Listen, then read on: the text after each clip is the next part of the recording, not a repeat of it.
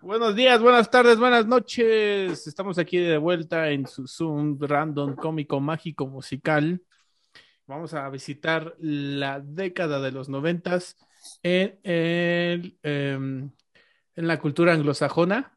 Eh, vamos a ver eh, los distintos eh, géneros que se dieron origen en esta época y la erupción de muchos otros subgéneros al rock que marcaron eh, un antes y un después para, para bien o para mal, eh, y que sacaron del, del anonimato a varios personajes que solo se dan eh, sitio en ciertos suburbios de Estados Unidos.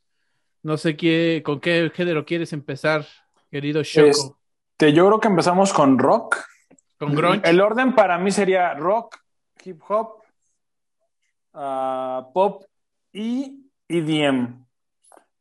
Ok. Si no tienen inconveniente. Perfecto. ¿Por qué quiero empezar con rock y seguir con hip hop? Porque creo, y tal vez sea una barbaridad lo que digo, pero no lo creo. Esta es la última gran década del rock. No quiere decir que no haya rock después, pero ya no es dominante, ya no hay tanta innovación, ya no hay esa esa fuerza en el mainstream. Hay mucho rock después, pero se vuelve más, o se vuelve muy... Se vuelve una revoltura, una revoltura de todo lo que ya se hizo. O se vuelve muy subterráneo, se, regresa al underground. Entonces, por eso creo que esta es la última gran década del rock. Y, y esta década indica el inicio de la música urbana como géneros dominantes, ya sea hip hop o ya sea EDM, siguiendo las enseñanzas del señor Chombo. Este, si hablamos de rock en los noventas, tenemos que hablar obviamente del grunge fundamentalmente. Pero el grunge, no, el grunge y luego el, el new metal no nacen de la nada. Hay un, hay un ambiente muy propicio para eso. De hecho, creo yo, yo me atrevería a decir, a lo mejor también va a ser una barbaridad, que el, que el new metal es una especie como de hijo bastardo del grunge. Que de por sí el grunge es un hijo bastardo del rock, ¿no? Eh, no lo sé si el new metal es un hijo bastardo del grunge, pero sí se alimentan de la misma fuente. Yo quería empezar con los géneros alternativos del 90, que en realidad no son alternativos, son muy mainstream. Tienes una de las bandas más importantes de los 90 que a lo mejor mucha gente no recuerda es James Addiction. ¿Mm? Eh, Perry Farrell, que es el, me parece que es el nombre del cantante, que después también hace porno for Pyros, crea el Lola Palusa, que es probablemente el género de rock, el, festival de rock más importante de los noventas, por dos razones muy importantes. Uno, porque logra aglutinar todos los géneros alternativos y dos, porque además incluye al hip hop. Hay, hay escenarios de ah. Lola Palusa donde tienes a Ice Cube, tienes este, una presencia del hip hop ya importante y tienes una convivencia de todos los géneros rockeros que estaban en ese momento. Este tienes a Sonic Youth, tienes a Pixies, tienes a,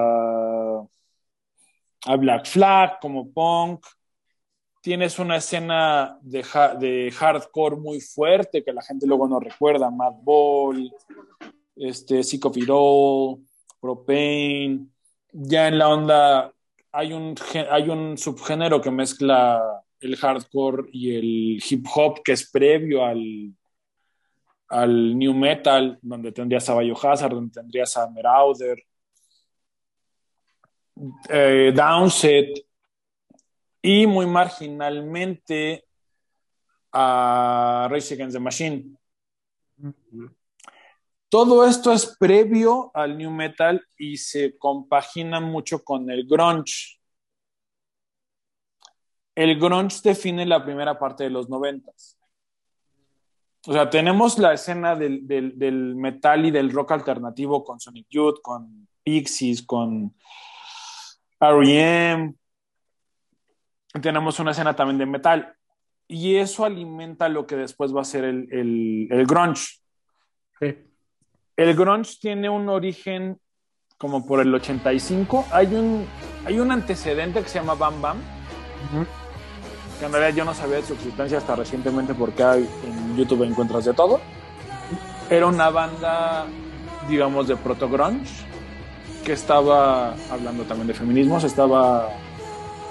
Eh, la líder era una, era una chica afroamericana. ¿Cómo se llama? Bam Bam. Bam Bam. No es una mala banda, pero no estoy seguro de que encuentres mucha producción de ellos. Creo que hay un demo nada más. Pero si a alguien le interesa lo podrían buscar. Luego tienes un proceso que va del 85 al 90 con un montón de bandas muy pequeñas y un sello que se llama Sub Pop, que es como el, el, Ah, el responsable del origen del, del, del grunge. Ahora, vale la pena decir esto, el grunge como tal, y esto respondería un poco a una pregunta que tú me hiciste en el, en el chat. ajá. El grunge como tal es un sonido de, de, de Washington, Sí. de Seattle y de las zonas marginales que lo, que lo rodean. ¿Por qué? Porque eran zonas muy pobres donde las bandas no iban a tocar. Entonces las bandas, los, los, los chavitos locales generan una, una escena propia para compensar la ausencia de, de conciertos. Ah. Entonces entre el, entre el 85 y el 90 se van generando un montón de bandas, puedes hablar de... Obviamente, ah, bueno, deja pongo orden en, mi- en mis ideas. Aquí la banda más, aquí hay dos bandas muy importantes. Una es Melvins y la otra es Pixies. También los Vaselines, ¿no? Se. Los Vaselines, ¿qué crees que no los registro mucho? Sí. Pero Melvin Soto, le, Melvin le entrega al grunge el sonido de este rock duro y no necesariamente rápido, que sería el trash que venía de antes, y que después se corona con Metallica, pero ya no, el disco negro ya no es trash como tal. Pero Melvin les da como este, esta continuidad de, de un sonido sesentero, setentero, pero no tan rápido, o sea, no, no ponqueto. Es que, es que es como, justamente es como una hibridación entre el trash y el punk. Y, y exactamente, y con, el, y con el sonido de los 60, 70 Y luego los Pixies que tienen un sonido como muy particular, pero no necesariamente ajeno al pop. Ajá. Y eso es lo que genera en un inicio lo que sería el grunge. Es una mezcla de sonidos muy duros, casi ponquetos, y sonidos casi sesenteros, e inicios de los setentas. La primera banda, hay, hay un montón de bandas, obviamente puedes hablar de Mudhoney, puedes hablar de. Trees, que son como, como precursores. Puedes hablar, la banda creo que más famosa como precursora es Modern Love Bone. Y de Modern Love Bone viene después este, Pearl Jam. Pero para mí la banda que inicia estas situaciones son Garden, porque son los primeros en tener un disco, que sería el Ultra Mega Love, que sale en el 88. Luego de ahí viene, viene como toda la tendencia que sería este, Nirvana con, el, con, el, con Bleach en el 89. Con Poor Girl. Ah, exactamente. Alice in Chains, su primer disco es del 90. Babes in Toyland, que era una banda de mujeres bastante buena, por cierto. Como que, la, como que el mundo ha olvidado la existencia del, del, del, del grunge femenino y había muy buenas bandas. ¿no? Que Yo- de yo hecho me- hay una leyenda urbana de cuando Nirvana va de gira a Latinoamérica con una de estas bandas y como Cobain era acá como medio, ¿cómo se dice? Era medio feminista, Cobain era Me- medio me- feminista. una aliada más, ¿no? Pero en, Era en una ese- aliada, en sí. la que en el entonces, pues yo considero que sí era un poquito más este antisistémico el asunto, ¿no? O sea, sí era como de este como que alguien de esa calaña que era blanco y que era de un de un condado anglosajón protestante que tomara esa iniciativa feminista, pues sí era como mal visto o era como algo así muy Era un, contracultural. poco, era un poco contracultural, aunque ahorita voy a darte un contraargumento, pero sí estoy de acuerdo. Pero había muy buen grunge femenino, eh, empezando por, obviamente, Hall. Ajá. sus dos discos que vendrían a ser grunge son muy buenos, Pretty on the Inside y Live Through This, o Live Through This, que además son bastante más agresivos que Nirvana, por ejemplo. Tienes a Babies in Toyland. Tienes una banda que está como a medio pelo entre lo que sería el Riot Girls y el grunge, que sería el Seven, que tiene un par de discos muy, muy buenos. Este. Y y bueno, ese sería como el inicio del grunge. El grunge dura muy poco como género. Sí. Que es otra conversación que tuvimos en el chat. Sería de, media, de finales de los 80 a mediados de los 90 y de ahí como género como tal desaparece. La gente que sabe considera el 94, que es la muerte de Kurt Cobain, como el final de, la, de, de grunge como género, en el sentido de que es como, como, una, como la cuestión dominante los que vivimos la época, cuando, cuando sale el Nevermind de Nirvana, que es el 91, todo cambia, el, todo, todo, todo se vuelve grunge. Mm. Predominan las bases de guitarras este, estridentes con... Con gritos, con sonidos setenteros, con una estética muy punk. Este tienes un montón de bandas, obviamente las cuatro grandes que todo el mundo reconoce son Alice in Chains, Soundgarden, Nirvana y Pearl Jam. Pearl Jam es el subproducto del Modern Love Bones que te dije antes. Mm. Es prácticamente los mismos integrantes, excepto Eddie Vedder, que es el que viene a sustituir al, vocalista anterior. Exacto.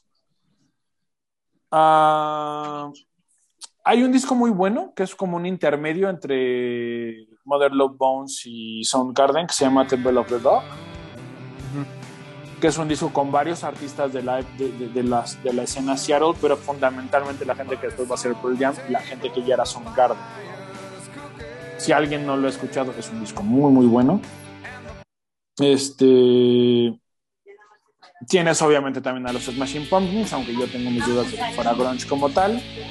No, yo siento que están como ya en otro pedo. Se me hace más como. A lo mejor también es una barbaridad, pero se me hace como que se van como a la derivación entre lo que ya es un grunge más como deslactosado. Como que ya se van hacia la baladita o al pop. No sé. Mira, yo tampoco sé, pero siempre tuve mis dudas de que fueran grunge.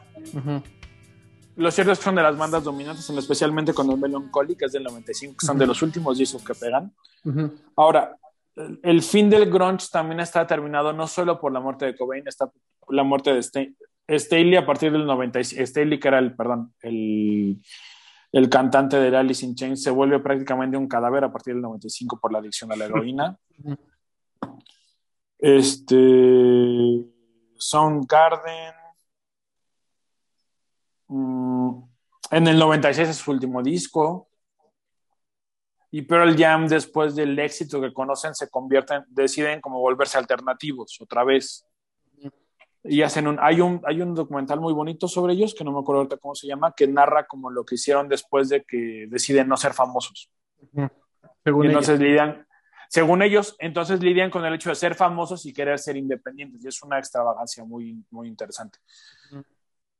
Entonces, no sé si quieran seguir hablando de. No sé si expliqué bien el grunge, si quieran seguir hablando del grunge. nada más como abreviario cultural y, este, ¿cómo se dice? Anecdotario de Pearl Jam, de lo que estás diciendo, de esa actitud contestataria y antisistema. Este, recordemos también el, la bronca que traía Eddie con, con Ticketmaster, ¿no? Que fue, una de las, fue una de las razones de por qué Pearl Jam no venía a México. ¿Por qué no venía a México y por qué habían optado por un sistema donde solo viajaban a Europa y, Estados Unidos, a Canadá, que les permitía ser de algún modo independientes? En la furgoneta todavía, ¿no? Un estilo Sí, fue una forma de regresar como al pasado, pero no les funcionaba. Ellos ya eran Pearl Jam. De, de hecho, creo que se volvió demasiado grande el mito que los terminó aplastando, ¿no? Bueno, terminó aplastando su retórica ideológica. Sí, ahora, sí es importante decir esto sobre el, sobre el grunge. El grunge era, yo creo que en esencia una continuación del punk original. Si tú te tomas el tiempo de ver las entrevistas de las grandes figuras del grunge, ninguno estaba muy a gusto con, la, con el hecho de ser famosos. O sea, sí querían tener algún nivel de éxito, pero no querían esos niveles de fama que tuvieron. Y por eso casi todos reniegan de la fama. La gran excepción yo creo que sería este... Ay Dios, el hombre de Foo Fighters. El que era el baterista de Nirvana, se me fue el nombre sí, Este, Dave Grohl. Dave Grohl, ¿no? Que, lo, que crea Foo Fighters y luego logra bastante fama y está muy contento con ella. Todos los demás reniegan mucho de la fama. De hecho, también está este tipo de los Stone Temple Pilots, ¿no? Ah, sí. No me tengo muy clara la historia de los Stone Temple Pilots. Te puedo decir que en mis tiempos Stone Temple Pilots era como casi como el panda del grunge. o sea, no era una banda que tú consideraras honestamente gronchera. Te estoy hablando de los puristas de los 90. Bueno, pero creo que bueno, yo, lo estoy diciendo de una manera personal, pero creo que varios de sus éxitos sí envejecieron bastante bien, ¿no?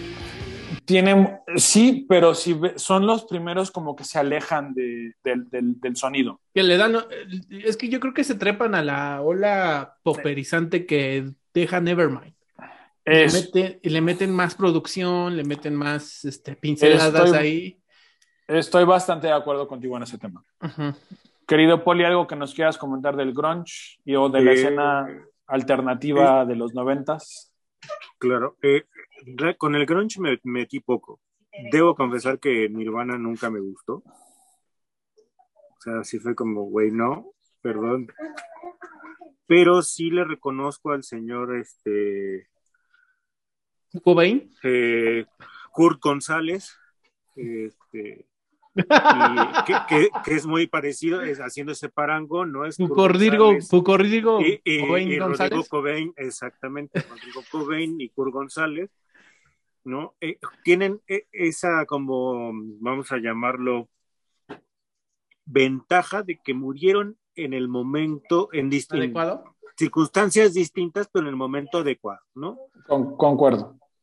¿No? O sea, fue, güey, ya diste lo que tenías que dar, punto, vámonos, dejaste tu huellita y, ya lo que sigue, ¿no? Tan es así que precisamente el baterista de, de, mi hermana, que digan, de Nirvana, eh, pues... Es como no serían lo mismo estos Zoom sin ti, cabrón. ¿Quién pondría la nota cómica? Sí, no, ya, ya me la robaste. ¿A quién les digo? Este, justo, ¿no? O sea, tan, tan es así que, era necesario, perdón, por lo mejor voy a, verme demasiado cruel aquí, que, que Cobain no siguiera tocando, no siguiera escribiendo, que precisamente su baterista decidió meterse más a otro asunto. O sea, sigue, sigue teniendo ahí como alguno que otro tinte gronchero de la, de la cuestión ahí, pero ya lo vemos más, más metido en otro tipo de, música. Y más alivianado, ¿no? exactamente, más alivianado. Porque es pues, medio progre el compa. Porque además, pues también los, años pesan, eh, las, las, chelas, la, pancita ya no, ya no te da lo mismo, ¿no? O sea, dices, güey, pues sí. Sin, sin, embargo, reconozco que este, el señor eh, Kurt González pues sí tiene una, una, una huella importante en la música de los 90 e incluso me atrevería a decir que es como el, fin y el inicio de, de, lo potente de, esa década. es como el, señor Cobain es, el parteaguas perfecto para todo lo que viene después de, e, en la década, ¿no? Entiéndase también, a lo mejor aquí me voy a ver medio, me van a linchar por lo que voy a decir, Siempre te lincha, no te preocupes. Siempre Sin miedo al éxito. Ay, ese, amo ese muchachón que acaba de pasar ahí. Es muchachón. es muchachón.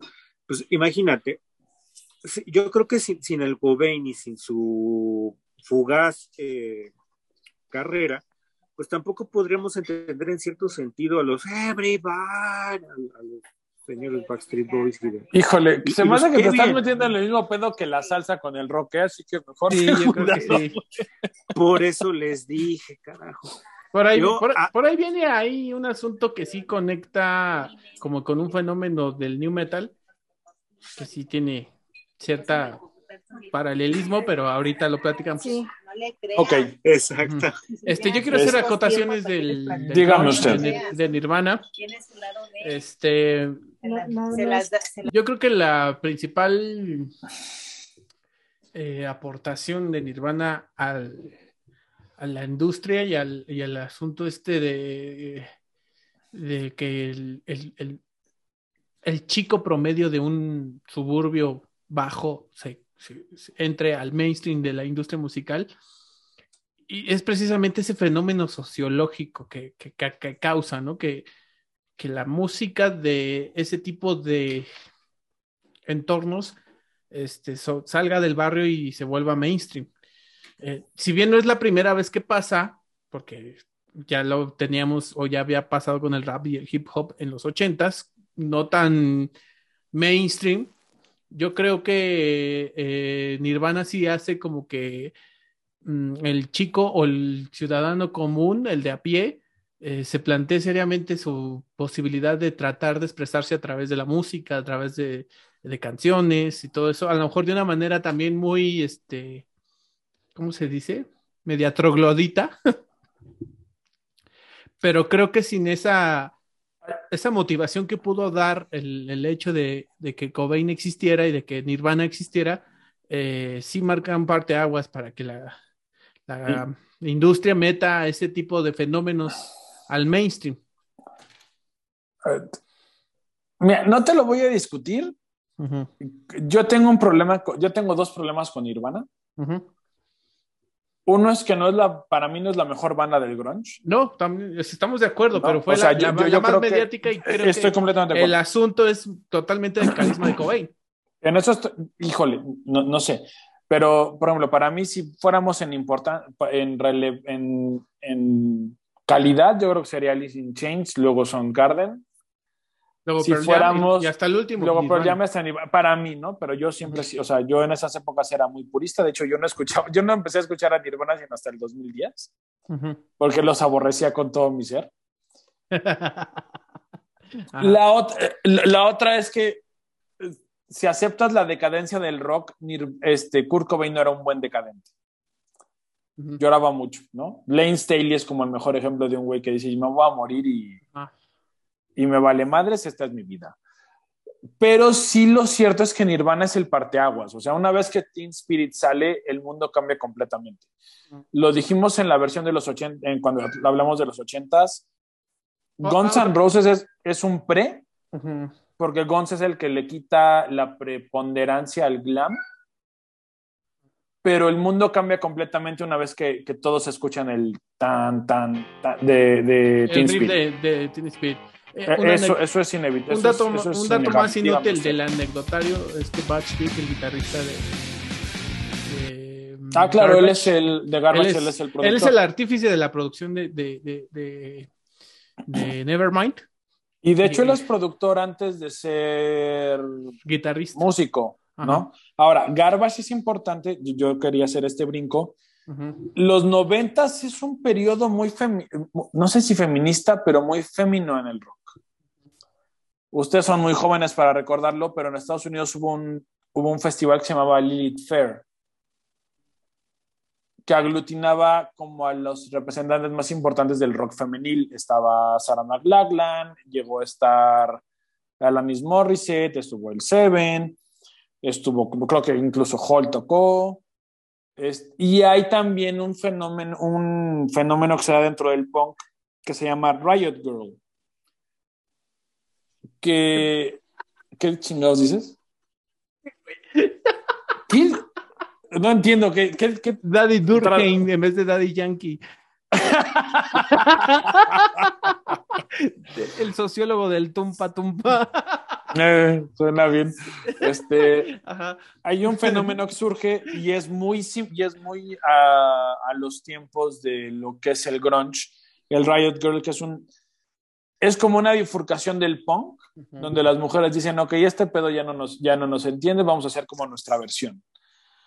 No me declaro conocedor de lo que es el, el- el movimiento del Riot Girl. Bikini Kill es como la banda más famosa, es bastante buena, es un punk con ondas de surf, con ondas similares al grunge de repente, bastante razonables. Si alguien se quiere meter en ese asunto, está, está bien. pero junto con ellos estaba, no sé si se acuerdan, Alanis Morissette se convirtió por dos o tres años en, en una de las tres más importantes del mundo. Este. G-Wall también por ahí estuvo, si no me equivoco, que era como una especie de, pseudo folk. Entonces hubo, fue un momento interesante para lo que sería la manifestación femenina. que también sería importante agregar. metal de una vez o? Este, espérame, déjame porque, Algo dígame porque Si, porque si usted piensa que los canadienses solamente son leñadores, no, también existió Alanis Morris. ok, antes de que llegue al, de que entremos al, tú quieres hablar del New Metal, antes de que entremos al New Metal. Este, son los últimos años del esplendor de Guns N' Roses, de YouTube, de Metal, de, de Metallica, de Pantera. En términos de rock y de metal son, son años muy buenos en realidad. Supongo que yo por eso me deprimí mucho en los 2000. Después de vivir los 90 en su esplendor, llegar Y también tenemos ahí, por ahí, ya empezando a colarse un jovencísimo Marilyn Manson. Exactamente, eh, justamente. Ahora, ¿quieres que hablemos del New Metal? Yo, yo creo que, que, que es, eh, eh, para empezar a hablar de New Metal y de ese como puente comunicante entre lo que fue esa transformación del grunge y del trash hacia algo nuevo, como el New Metal como único bastardo de todo esto, este, yo creo que en esa transición es importantísimo Marilyn Manson. Y fíjate que no. Este, Manson por ahí lo tenía. El, el New Metal, algo que tú nos quieras comentar, querido Poli.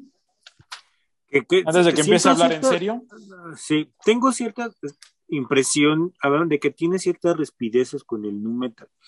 Me queda claro que tienes, no, que tiene, no, no, no, no, entonces eh, es mi mala interpretación. No, yo sí tengo algunos problemas con el new metal, pero pensé que no se eh, veía. Yo tengo problemas con lo que se convirtió mediáticamente, pero ya en los 2000 en, en, los noventas es como la primera etapa del new metal que todavía tiene cosas muy rescatables y Me parece muy bien. Empecemos a hablar de eso.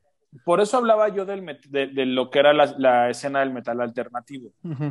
Si bien hay como una idea de que el new metal surge de la nada, y hasta cierto punto así es,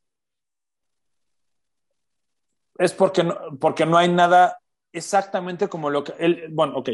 La primera banda de new metal es Korn. Eso no es negociable. Luego vendrían como en orden de apariciones Deftones y POD. No son como las otras dos bandas que de algún modo son yo originales. yo creo que en, relevancia mediática, a pesar de que Korn empieza primero, primero los Deftones. Con My Own, Summer. Voy, voy, con voy con. Puede que tenga razón, pero voy con Korn por una pequeña razón. Oh, no, mi Déjenme en paz. De Peña, este... Es, la chocogaviota. Es la chocogaviota. Korn empieza a desarrollarse en ese ambiente que yo les había dicho del hardcore. De hecho, hay un punto en el que, en el que Korn telonea para Madball, que en ese momento era de las bandas más importantes del hardcore en Estados Unidos. Ahora, el sonido de Korn tampoco es del todo nuevo. No. Tienes antecedentes en, en Godflesh, que es una banda de industrial pero que tiene como muchísima predominancia de lo que es el bajo y la batería, que se vuelve un poco el sonido del, del, new metal después. Creo que ya sé quién es nuestro eslabón perdido. Bueno, sigue, continúa. Ahorita me dice, tienes a Helmet, que yo creo que ese es el eslabón perdido entre el new metal y, el, y la escena alternativa. No, también hay otro. Nos estamos olvidando. Ahorita me si, si, tú lo escuchas, si tú escuchas los discos de los primeros discos de Helmet, es new metal sin la pulcritud del new metal. sin, la, sin las pinceladas de producción. Y luego tienes a Fear Factory, que es una banda bastante olvidada, que empieza por el industrial, pero además son de las bandas que produce Ross Robinson, que después se convierte en el productor, en el actor intelectual, digamos, del new metal. Entonces, esas son tres bandas que yo consideraría que se deberían de escuchar, en especial los primeros sonidos, para entender lo que sería el new metal. Y luego tienes otro detalle, que ya mencioné. Tenías una escena de hardcore fusionada con el, con el hip hop.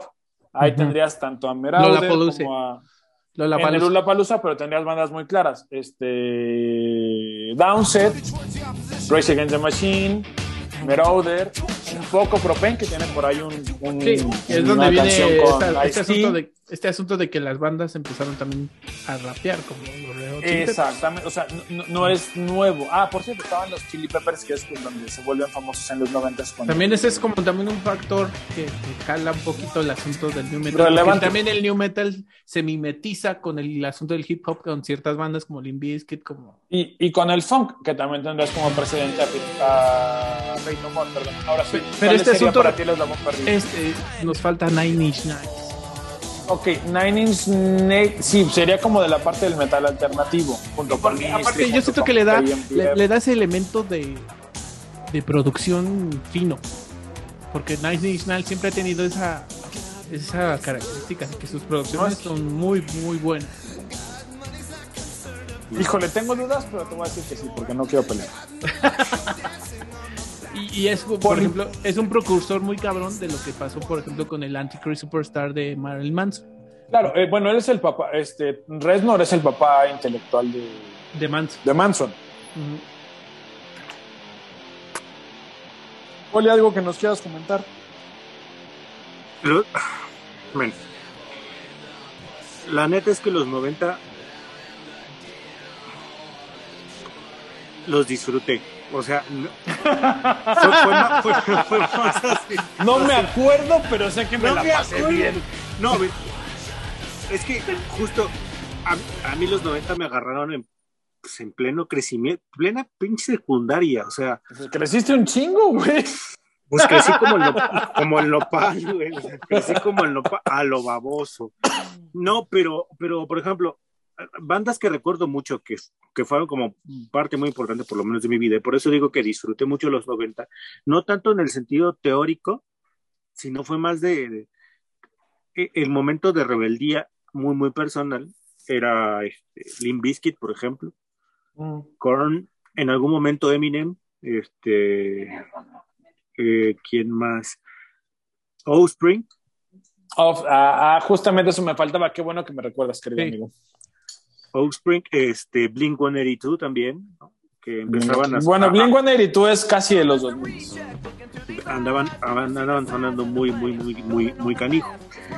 Sin embargo, Korn sí fue una banda que incluso sigo todavía, ¿no?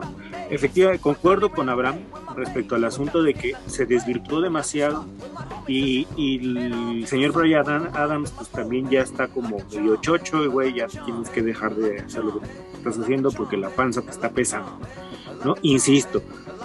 Sin embargo, el- la potencia de voz y, incluso también meter estos mm, medio coqueteos culturales, este, por ejemplo, l- la indumentaria de, Brian Adams es como icónica en cuanto al- a la cuestión del nu metal, o sea, tú, y perdón que lo diga, pero tú dices nu metal y hay dos figuras centrales, desde mi perspectiva, o por en cuanto a indumentaria, el, el, el kilt del señor este, Adam y la gorrita de ¿Quién es güey?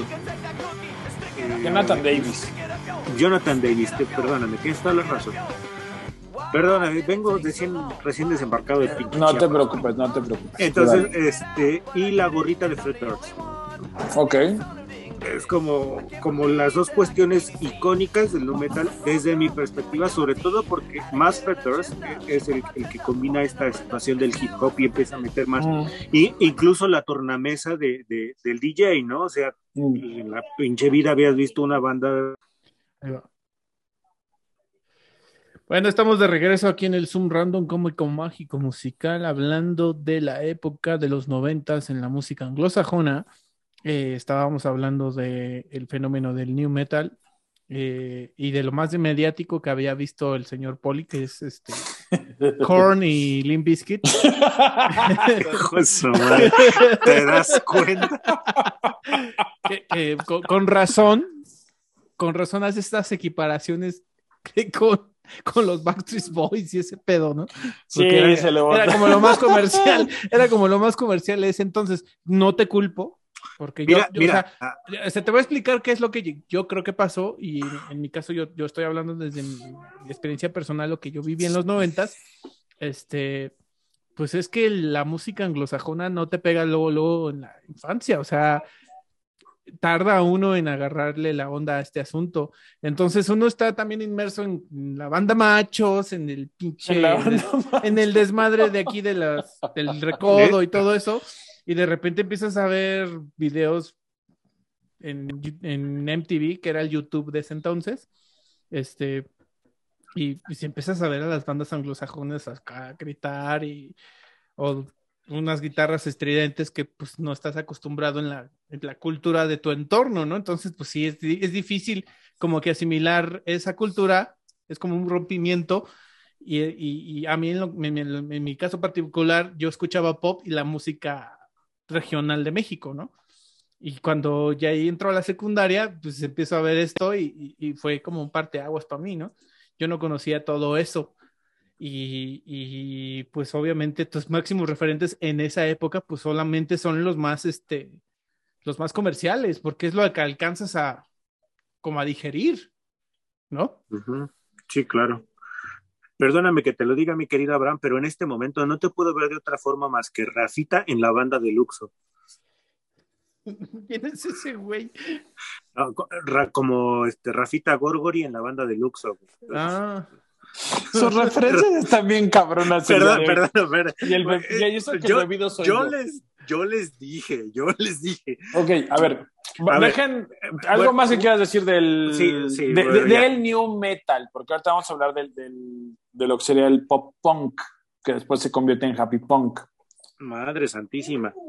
¿Dónde Ah, no, hay un chingo de rock, güey. En, en esta, en esta década hay un putero de rock. Yo no sé, yo no sé cómo le hice para, para comprimir a tanto. No, deja New eso, yo no sé, no sé dónde chingados estuve en los 90. O sea, Pues perdón, eso es lo que estaba a punto de decir, pero lo, eh, lo quise matizar y lo quise decir más elegante hace rato. O sea, dice que estabas de naco. Eso es lo que quiere decir ahora. Pero yo también era un naco, no te preocupes. no te Ok. preocupes. Bueno, sí, pero jamás fui a una feria de jamás, jamás fui una feria de Texcoco, como seguramente habrán sí, güey. Pero ya fui ya grande, ya fui ya grande. Y fui a ver Pero, a Vicente. a ver, es el único que fui a ver. Este- Mira, en, en ese sentido, por eso les dije, o sea, la década de los 90 me dediqué a disfrutarla. Punto. Eh, musicalmente, no todo- musicalmente fue así como que recién, como dice Abraham, estaba yo también como que descubriendo esa parte, ¿no? Pero la verdad es que mi, mi década de los 90 sí se ve en cierto sentido madreada a la parte de, de- de la música anglosajona sí vino a ser interrumpida pues porque en algún momento alguien me regaló un cassette de Silvio Rodríguez y valió queso. Ahí fue donde torció la, la burra el rabo. Fantasma- la trova, los, fantas- maldito los fantasmas comunistas lo persiguen. eh, exactamente, exactamente. No, Entonces, ya ves cómo no es lo mismo sin el Eh, ¿Sabes pinche. qué? En los, en los noventas México sería bueno que hables de la trova. Exacto. Sí, estoy de acuerdo. Pero por, por eso justo eh, recuerdo solamente esas bandas icónicas, por lo menos desde mi perspectiva, porque Deja, mi década se vio interrumpida precisamente por el madrazo poético de ese señor. Pero bueno, deja cierro lo que es el new metal entonces. Sí, dale. Si bien el, si bien el new metal todavía dura hasta mediados de los 2000, sí creo que hay dos vertientes importantes que tenemos que ver. Una sería como el new metal más emotivo, Ujú. Más introspectivo, que serían para mi gusto Korn, POD, este... Ay, ¿cómo se llaman estos otros cabrones? El primer disco de Linkin Park también, pero bueno, ya Linkin Park. Es, hay otra versión que es la que dom- predomina en los 2000 que es como la en inglés le dicen la, la, la- como la bro metal que es como la de güeyes de del ITAM Ándale, ajá. que sería Limp Bizkit y, y Es todo como, lo si, demás como si hubieran puesto a Limp Bizkit, a todos los fresones. o sea la de chicos malos pero Ajá. de escuela privada Ah, Como si les hubieran puesto su propio programa sin filtro, como eh, cuando se llevaron a pues. los del ITAM a, a Televisa Foro TV. E- en este mismo periodo empieza lo que después va a ser Happy Punk Ajá. en este momento es nada más punk pop o pop punk. Creo Las de- dos bandas más importantes serían, dime, The Offspring y Green Day, ¿no? co- completamente, o sea, que son las que empiezan en ese momento y terminan Bien, definiendo de- lo que en los 2000 va a ser un montón de bandas que todas suenan exactamente igual, ¿no? A mí me gusta Offspring, no soy muy fan de Green Day. Yo de la primera luego- parte de Green Day. Ya cuando Y ya los luego 2000 ya no. tienes a Blink 184, que son los que terminan de definir lo que es una banda de pop punk. Pero eso ya importa hasta los 2000, está bien que lo definamos. ¿Alguna otra cosa que querramos hablar del rock? Nos vamos a hip hop. Audioslave. Eh, Ah, no, papá, eso es hasta los 2000. Los 2000. Lo que pasa es que Sí, es como el, el remanente de los Rage. Ah, no De hablamos Rage de los Rage Against, Against the Rage sí, Machine. Against the hablamos. Machine. Como no, yo sí los mencioné, papá. Como el Ah, sonido. disculpe como usted, parte del querido rock, oráculo como del parte, Como parte de lo que era el metal alternativo. En esta escena que mezclaba el hardcore con el. con el hip hop. Yo incluso considero que tienen como ciertos elementos de grunge porque el sonido de, de Rage Against es muy setentero. Ujú. Si lo escuchas, es, tiene como muchos, muchos Sí, por matices los del rock rips, de los los rips este, setenteros Eh, de- como de, de- como tiene de mu- funk y rhythm and blues. Exactamente. Entonces yo, para mí tiene esos elementos. Tenían, ahora, Rage Against es una banda en, en cierto sentido fresa porque es de chicos universitarios. Cuando la escena hardcore era, era como muy de barrio y tenían pedos con, con bandas como Downset, por ejemplo. De hecho hay una canción de Downset que le, que- donde le cantan como el tiro a, a Al Zack Rage. de la Rocha. Ajá. Ajá. Pero bueno. Eh, y, y fueron de las bandas predominantes de los noventas. O sea, Rage de en los 2000 es como que dejas de entender por qué importan. Mm. pero en los 90 son de las bandas más importantes que hay. Ahora, ¿entramos a hip hop o seguimos con rock? Mm, yo creo que ya entramos al hip hop, ¿no? Ok. Aquí el hip hop se vuelve muy importante porque es cuando empiezan a dominar el mainstream. Ujú. En, prim- en- en un- en buena parte porque hay una hilación entre, entre rock y metal y hip hop que después terminas viendo en el, en el new metal. Pero también porque Dr. Dre, que es salido de, la, de lo que hablamos en los 80s, que era NWA, hace uno de los discos más importantes de la, de la historia de la música, que es el The Chronic. ¿Qué es lo que hace en The Chronic? Hace, hace sexy el, gra- el, el rap gangster, lo hace accesible. Donde antes eran sonidos muy, muy, muy, muy duros, muy, muy de golpe, aquí lo hace sexy porque le mete un son- unos sonidos funk y unos sonidos soul. Entonces, a, a la- a las, can- a las letras donde te está hablando de matar a sus competidores, son muy bailables, son muy entretenidas. Doctor, yo creo que Dre es el principal artífice de lo que sería la primera parte de los noventas en el hip hop. Por él tienes a Tupac, por él tienes a Snoop Dogg. Que, que esto no sé si se acuerdan que hablamos de que se convierte en una cuestión de la costa este, de Los Ángeles, el hip hop. Y se mantiene así hasta que aparece a Big Small y Puff Daddy. Mm. Puff Daddy con el con el con el sello de Bad Boy y Biggie Smalls, que es uno de los letristas del hip hop más importantes que hay. Ok. O sea, ahí, ahí vuelve a haber como una especie de equilibrio entre las diferentes áreas. Tiene, es hasta cierto punto el, el- hasta el 96, 97 es como el sonido del gang, del rap, del rap gangster. Pero también tienes una escena alternativa muy interesante con Beastie Boys, con la Tribe Called Quest, con KRS One, con The Ah, los Beastie. Boys, que son, que son uno de los primeros grupos. Los, son de- del de primer blancos. grupo blanco que hay y Sí. son uno de los grupos más que hay. Sí. De hecho, Ill Communication, si nadie lo ha escuchado, debería de escucharlo. Para mí es su obra maestra. Sí. Este, pero tienes un montón de hip hop alternativo junto con la escena de rap gangster. Sí. Ahí tienes tres sonidos importantes que son el de Dead Row, que es el de Los Ángeles, el Ruthless, que es iniciado por... Ah, se me fue. Por el ECE, que también es heredero de NWA. Era el único gángster, de hecho, de NWA. Con Bad Boy Y con Def Jam, Def Jam es la, ese, yo creo que el, el, el sello más interesante y más importante de esa época, porque te produce, este Rick Rubin te produce tanto bandas de hip hop, o sea, él es el responsable de un montón de bandas, este, entiéndase uh, Ron DMC, entiéndase Beastie Boys, pero también es responsable por los últimos discos de Cash y por los primeros discos de Slayer. Que también mm. produjo el primer disco de Mars Volta. También, eso, el tipo estaba en todos lados. Uh -huh. Si quieres, si quieren que sigamos hablando de, de lo que sería este rap duro, uh -huh. obviamente tienes a, a Tupac.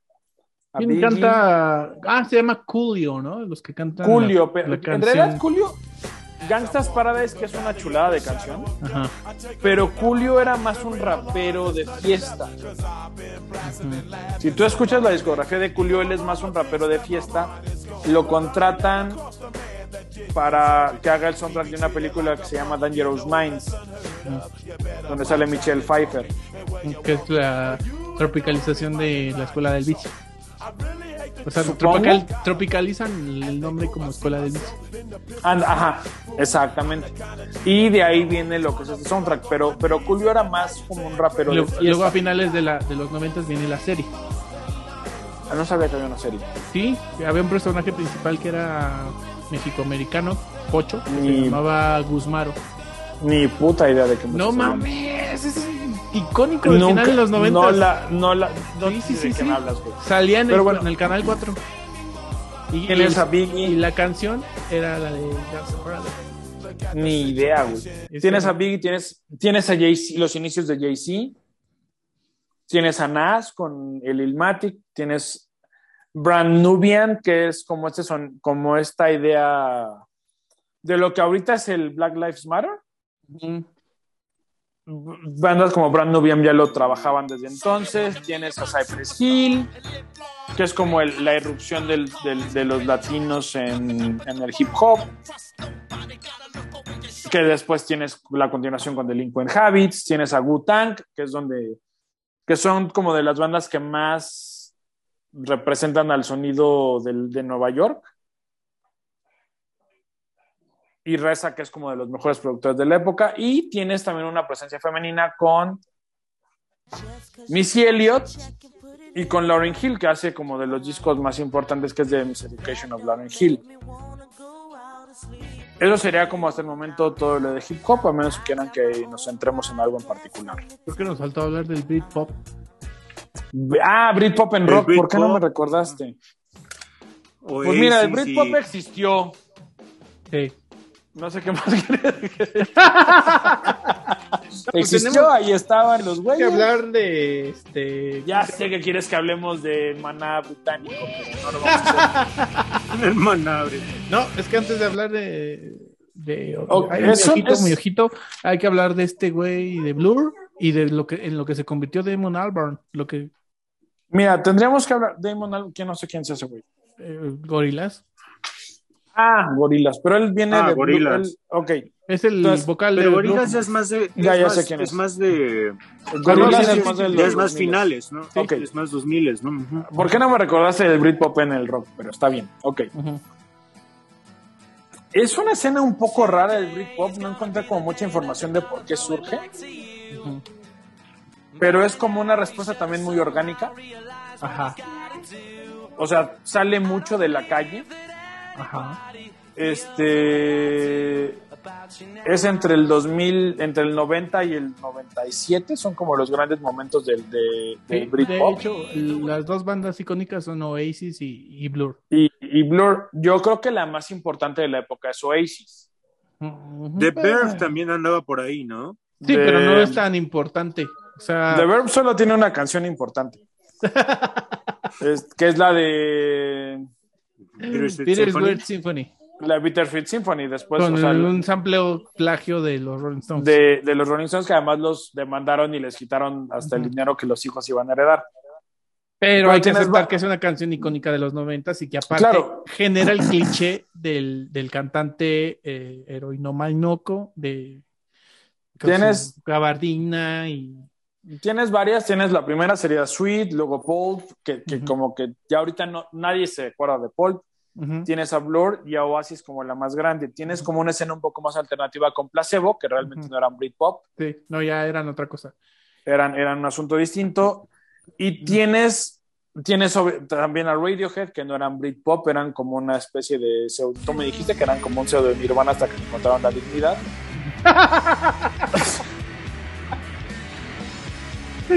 Muy buena esa. Este, y se pues, volvieron aburridos. Yo creo que más bien este. Ah, dale, dale, dale. Defiende, defiende, defiende al, al ojito. Espérame, defiende al ojitos coquetos. Deja pongo mi ojo furioso.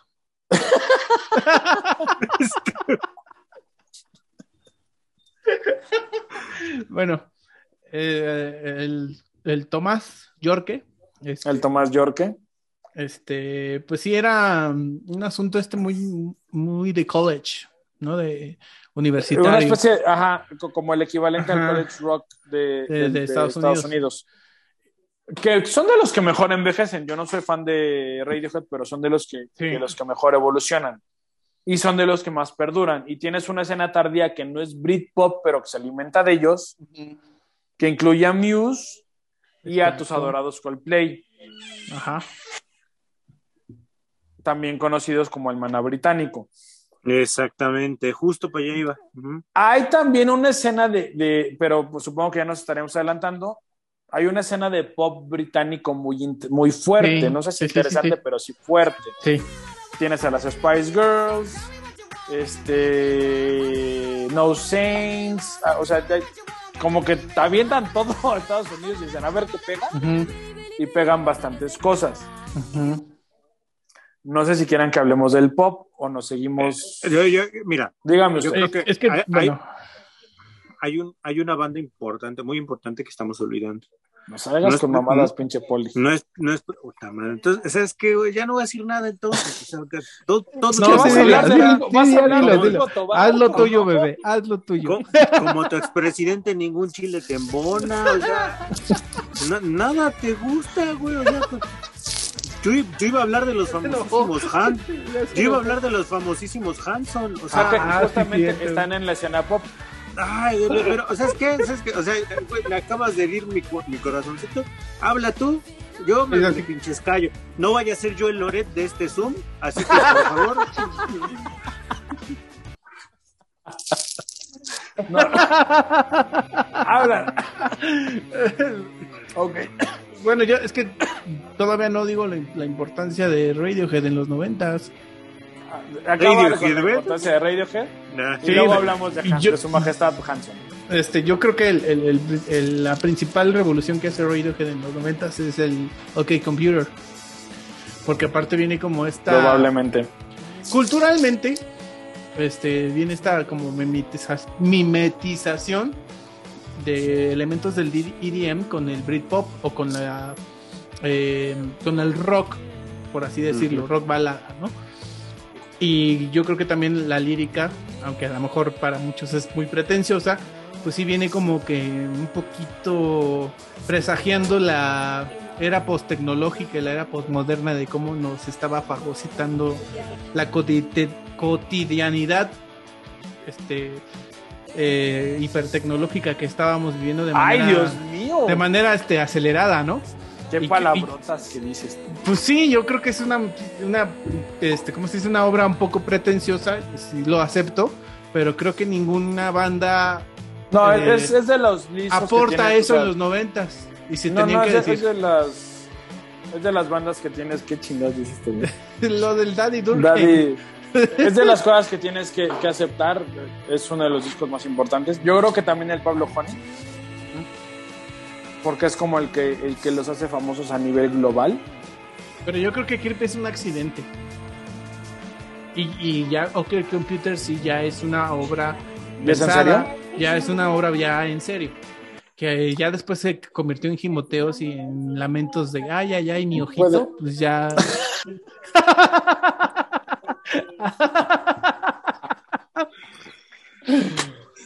Puede ser. Puede ser, no te lo discuto. Ok, seguimos con rock. Si usted está a punto de entrar a X videos después de los jimeteos que acaba de decir este muchacho, no se preocupe, sigue en el Zoom polaco. que digan, es un random musical. Este, seguimos con. ¿Nos vamos con pop o no?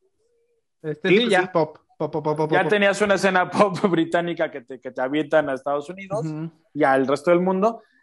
Lo que nos dijo el Poli la sesión anterior de- del nacimiento de las boy bands es muy cierto. Si bien tienes antecedentes con bandas afro y con bandas como New Kids on the Block, esta es como la graduación con bandas como Backstreet Boys y NSYNC. Y lo comía. Los fake- Y los- lo comía. Lo comía, lo comía, ya ni me acordaba. Es español, güey, creo, ¿no? Sí, es español. Sí, es español. Era, eran, eran, eran, eran muy progresistas para su época, si te acuerdas. Sí. Sí, claro. Traían, traían una onda abiertamente gay en un, en un mercado abiertamente machista. Y aparte, Bueno, ya, ya ahora- estaba Juanga, o sea, también. sí, pero. Sí, pero Juanga tenía como cierto decoro. Ajá. Bueno, eso sí. Eh, Bueno, ya si me ahora, permiten. Yo- ahora yo- entiendo me- por qué el poli le gusta andar con el abanico todo el día. Está imitando a sinceros. Este, si me permiten. yo- Mía. A ver, Polidino. Bien, bien que sabes, güey. O sea, Ay, pero si tú No, o sea, bien que- aprendí viendo tus movimientos coreográficos, bebé. Ahora resulta, güey, ahora resulta. Yo creo que hay, hay dos, este, dos figuras importantes en, en- en el pop eh, de, de los 90 que tenemos que tomar muy en cuenta, que son nuestra querida Guayaba y la Tostada, es decir, nuestra querida Cristina Aguilera y Britney Spears, Sí. ¿no? Eh, eh, No, no puedo ser serio, güey. No, güey, es que dices pura mamá. La guayaba y la Ahora, sí, güey, pero déjanos ponerlos en, en, en, en, su dimensión justa. ¿Te parece bien? Me parece perfecto, sí, sí, sí. Tienes, tienes el, el- el fin de, de lo que fue el gran pop de los ochentas. Tienes el Dangerous de Michael Jackson en el 91.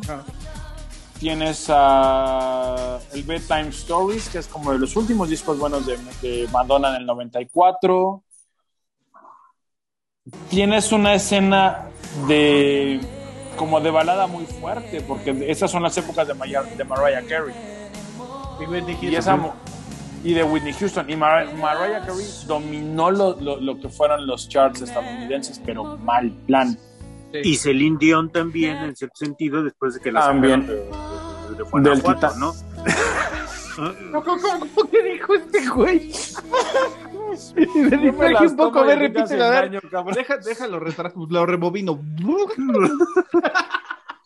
Este, tienes a TLC, que es una banda bastante olvidada, pero fue de las que dominaron en los noventas y, Que de ahí y viene hizo muy la- popular el hip hop. De Y ahí el y también las Destiny Childs. las de, exactamente. Las Destiny Y- Child, exacto. Y tienes ya como, pro- como producto final lo que serían Britney y Cristina, porque las dos son de 98-99. Y que también es una hipertextualización de la adolescencia. Exacto. Claro, claro. ¿Qué? Porque Ma- Madonna ya se veía grandecita con La lolización de, La loli- de la industria hablas, música. De veras. Ve, güey, o sea, sí, este ¿no? muchacho se anda bien sociólogo, güey. Sí, anda, no sé qué se leyó, pero anda sí, bien, bueno, anda, así, anda bien prendido. Es que desde que veo a Diego Rusarín me siento todo un politólogo, sociólogo, drolólogo. Este cabrón. Diego, Diego Resurdín. Ah, De, de hecho, te abriste como pistache a- a- al debate con el Resurdín, ¿eh? ah, ¿Yo? sí, se la debes Sí. Poli, ¿eh? La debes. Iba a ser, el- se estaba- iba a él ser el gran evento del no Zoom polaco, güey. El, el- el- Nunca el me hizo debate caso, Poli. Rusardín. Nunca me hizo caso el Rosadín. Yo no tengo la culpa, güey, o sea, perdón. Queríamos que Pero en bueno. este podcast hubiera de ah, Poli, ¿por qué crees lo que crees?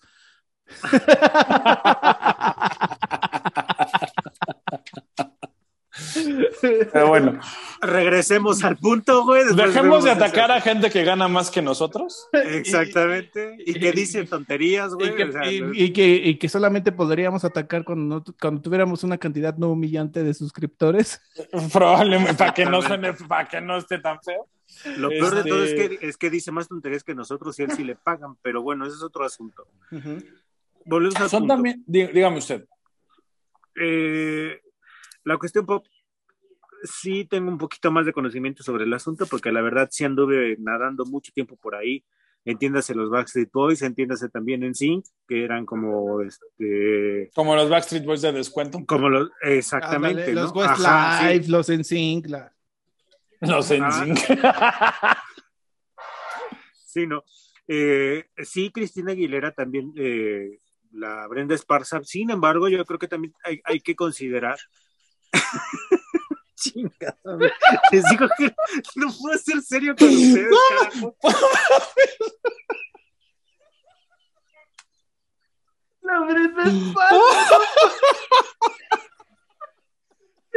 Pero digo, eso sería acá como, como de Monterrey, ¿no? Suena como de acá de Shelby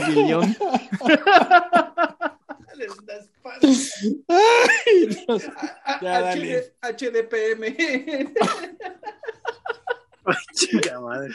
No, ya, bueno. Serios, serios, porque ya, se va a acabar el tiempo. serio, ok, güey, ¿qué ibas a decir de Brenda Esparza? puta madre, güey. Eh, este, Disney se convirtió precisamente en el Ah, precursor ese es un buen punto. Ok. en el, en, el- en el precursor de, de, de, toda, de todo este movimiento popero. Disney de- diagonal Nickelodeon. Ah, ah, Pero, pero, sí, a ver, pero porque, o sea, más Disney, porque Nickelodeon le entró un poquito tarde al asunto. en su justa medida, señores. Esto es ya tirándole a los 2000, ¿eh? Exactamente. O sea, las estrellas Sí. Disney Empiezan a brillar ya en los 2000. Como, como en los 2000. Disney y Nickelodeon son de los 2000. Lo que sí creo que es importante retomar lo que dice el Poli. Ya hay una hay, hay una serie de medios netamente juveniles, adolescentes e infantiles Ujú. Que no repiten necesariamente la idea de que los papás saben más y los adultos saben más, que era un poco hasta cierto punto Mm. el leitmotiv de toda la producción ochentera de niños y adolescentes, ¿no? Siempre tienes que confiar en el adulto. Sí. Ya los noventas es una serie de producciones donde los adultos son casi casi de chocolate. Claro, y tan es así que, que en ese sentido también MTV empezó a transformarse. De pronto, a mediados de los 90, veíamos eh, programas como Celebrity Deathmatch, que era una maravilla. Era una No, chulada. Era una... ch- eh, sí, exactamente. A mí ya estás tirándole a los 2000, güey, no fue a mediados de- No, No, pero no, no, no, no, Celebrity no, no. Deathmatch es del 97, 98. Ajá, Pues, ¿qué sea, estoy diciendo, güey? Tirándole a los 2000, no sean mamones.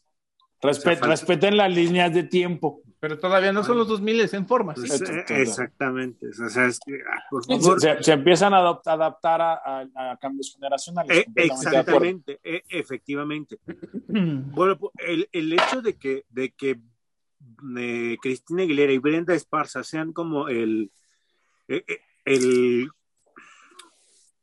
la culminación, vaya, del trabajo de Disney no implica que no lo estuviese haciendo antes. Yo creo que precisamente eh, Disney viene como a romper con esta situación de el adulto y de una de una Sí, desde el Club eh, Disney, de desde una, el Club de de, una Mickey Mouse. programación, ajá, de, de- una programación este, para adultos.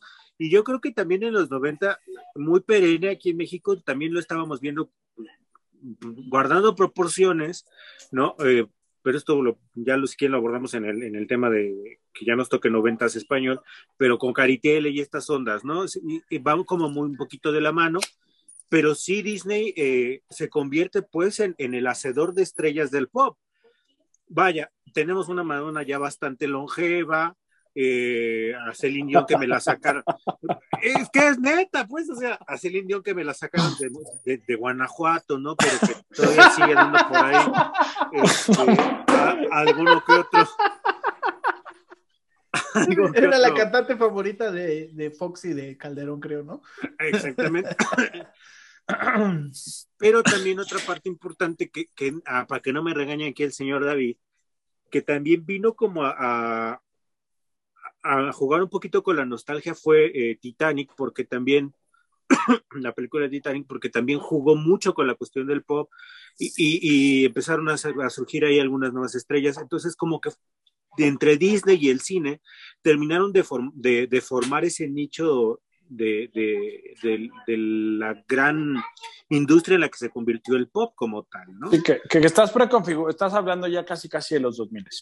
Por ese- por- es, es que sí, por, es que necesariamente tendríamos que hablar de los 2000, porque es la parte yo creo que más importante y donde el pop toma la estafeta que el rock a final de cuentas terminó dejando debido a ciertas situaciones ahí en, las que ya no hubo como mucha evolución, pese a algunas cuestiones ahí chispazos que todavía se seguían dando. Tan es así que hoy el, el, por ejemplo, el reggaetón terminó siendo consumido por el pop cuando posiblemente pudo haber sido al revés, ¿no? Fagocitado. es, el género dominante a partir de, de, los finales de los, de los 90. Se convierte en el género dominante. híjole, dijo, no sé, pero creo que el pop siempre tuvo como su espacio muy fuerte. Yo creo que más bien los 2000 son las épocas del, del, del es el inicio del predominio urbano ya ahí sí me voy al chombo con el IDM. Exacto. Que creo que vamos a tener que hacer otro capítulo del IDM porque ya se acabó casi el tiempo. Ah, pues de una vez termínalo y empezamos con IDM. ¿Estás de acuerdo, Poli? Va. De acuerdo, sí. Va. Va. ¿Y si grabaste el anterior? Eh, estamos de regreso otra vez en el Zoom Random Cómico Mágico, cómico mágico musical, carajo. este, eh, ya se alargó bastante, ya estamos en tres sesiones en este porque ya la época de los noventas creo que es donde más géneros se desarrollaron, donde más géneros subsistieron al mismo tiempo. De manera popular, sí. Y yo creo que es, es, una de las eh, épocas más complejas para abordar la historia de la música. Sí, es, claro, eh, sí, claro es, lo complejo que hay de todo, de, hay de todo tipo y para todos los gustos y es, y es difícil analizarla. Entonces ahora vamos a... Permítame, si pudiéramos haciendo una acotación, si pudiéramos ponerle un nombre a la década de los 90 musicalmente, podría ser el horchitan, el, el horchatinón musical. El horchatinón musical, ¿no? O sea, mamón, Te digo que no sería lo mismo sin este cabrón. No, la verdad es que faltaría como esa, esa, esa nota. Este, ok, entramos en el EDM. Ajá. Poli. Sí, dale. Ok, yo acá tengo una situación particular. Tratando de revisar los tiempos, el EDM sería como de. O sea, ya lo que entendemos por EDM sería de finales de los 90, con Daft Punk, este, en el 97, con Fatboy Slims en el 96, con Chemical Brothers en el 95. Tienes ciertos antecedentes si quieres considerar lo que era, según yo era House en ese entonces, con Ace of Base, con uh, Moby también, con Hathaway. este asunto del la Butch, todos esos grupillos que salieron con canciones con los Ben los Venga Boys. Ajá, pero los Venga Boys ya son más finales de los 90. pero tienes un antecedente importante y es donde tengo ahí como la duda, no sé si ustedes lo sepan suficiente o Que le decían el tecno, ¿no? O tendríamos que hablarle al chombo, exactamente. Tenías una escena tecno ya muy fuerte y además tienes una escena industrial muy fuerte. Una escena industrial que viene desde finales de los 80s y que técnicamente para mí sería Electronic Dance Music, ¿no? Es tanto, tanto este electro duro, que ahí sí no tengo muchos referentes, como lo que era el industrial, que tenías bandas como Front to 42, Ministry en sus inicios, Prodigy de algún modo entra en la escena industrial. A Massive Attack también. Massive Attack también tiene como ciertos elementos. Entonces, creo que hay, hay, hay razones para pensar que el EDM empieza fuerte desde los desde inicios de los 90. ¿Ya mencionaste a, a Moby? A Movici como una especie de house, porque ahí tengo cierta. el, el, el, el, electro nunca, la, la, escena electrónica nunca fue lo mío. Yo solo vi que las chicas bailaban bonito y dejé de criticarlo, pero no era. excepto el industria. Güey, el, electro fue el perreo de mis épocas. Este, eh, fuertes declaraciones del señor Shaman. Había muchos argumentos para no gustar, para no gustarlo, pero de repente decías, ah, caramba. sí, vale la, pena de repente. Y pero tenías una escena fuerte europea principalmente, de bandas que tenían un sonido electrónico de, que además era bailable. Sin embargo, si queremos hablar ya como de un sonido ya electrónico como tal, lo que entendemos ahorita sería como a partir del 95, que sería el primer disco de Chemical Brothers. Y de ahí creo que del 95 al 2000 tienes un periodo y luego del 2000 para adelante cambia. Y cambia de maneras como importantes, ¿no? Yo creo que de entrada con, con la, con la poperización, porque en los 2000 lo, los grandes DJs son de los 2000, ¿no? DJ Guetta. Pero yo creo que no llegamos a esa relevancia sin, no, sin pasar por Europa, ¿no? Y los grandes festivales de los reyes. del, del EDM, exactamente. Que era una cultura, en, en, en los 90 era una cultura bastante alternativa, ¿no? También si era como de hablaba... alto poder adquisitivo, ¿no? Porque era como el, el, los juniors que se iban a Ibiza. A no, Reyes. te voy a decir, ok, sí puede ser, pero tenías una, tenías una escena de raves muy fuerte a nivel nacional. Casi en todos los países tenías una escena, porque era muy barato hacer raves. Uh -huh. mm. Sí, eran pues un par vendías de bocinas y... y vendías los, los supuestos smart drinks, un montón de ácidos. Un, me permiten un momento. Tengo dos preguntas porque creo que, bueno, esto nos haría regresar un poquito, pero no, tampoco quiero, nada más, pero creo que en los 90, si mal no recuerdo, o, o corríjanme si estoy mal, finales de los 90 quizá, había un cuate que a mí me gustaba mucho, Digi D'Angostino. Digi Agostino. ¿Estoy en lo correcto? Sí, sí, era a finales de los 90. Eh, hizo varias canciones interesantes a finales de los 90 pero su brillo su, su, fue 2000 fue 2000 con Highway Flyway ok y, y, la otra pregunta hablando de industrial perdón sé que me moví de tema pero es que me vino ahorita a la, a la cabeza ¿dónde queda Ramstein?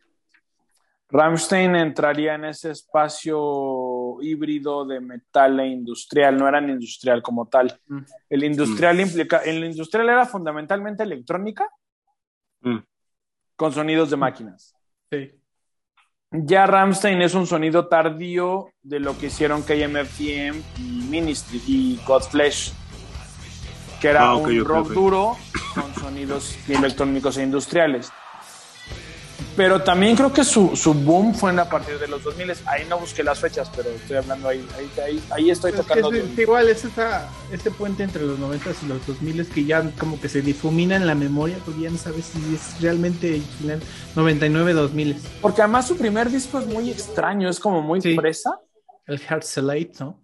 Ajá, y es hasta el segundo, que es donde viene la de One, uh -huh. Two, Three, no sé qué, donde realmente pegan y, y agarran.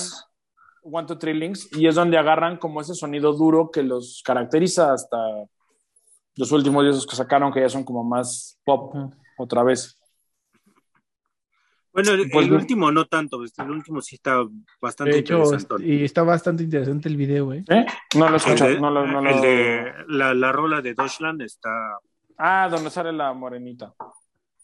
Donde sale la, la bandera de la Alemania nazi. Sí, sí, sí. Ok. Algo Pero más bueno, que es... tratemos. Ya, nada más tenía, tenía, esas dudas, perdón. Pero sí, también tiene elementos de EDM de Ramstein. Sí, sí, sí, o sea, de, de, de esa escena industrial previa, ¿no? Uh -huh. Industrial uh -huh. ya muy mezclado con rock que, que uh -huh. se da entre los 80s y los 90s. Nine Inch Nails es parte de eso, junto con Ministry, junto con KMFDM. Y que también tiene, hasta cierto punto, otra vez vamos a regresar a Radiohead, también eso es lo que mete, por ejemplo, Radiohead en el Key ya ahí ya es lo hace lo hace popular yo creo sí, la, la sí, cuestión sí, de, de, usar la electrónica. Y los beats del tum, tum, tum, tum, pues creo que ya acabamos con los noventas nos aventamos rápido pues eh, tres sesiones estuvo interesante vamos ¿no? a hacer el polaco o ya no como ustedes quieran jóvenes pero pues abrimos ya... otra no sí yo creo no tengo mucha pila, así que tal vez tenga que cambiar el teléfono. Y si lo dejamos Entonces, para. Pues es que ¿cuándo lo vamos a hacer, güey? Pues que sí, sí, estoy bien madreado. O sea. ¿No quieres echártelo rápido en una media hora? Órale, va. Ah. Fíjense, pues.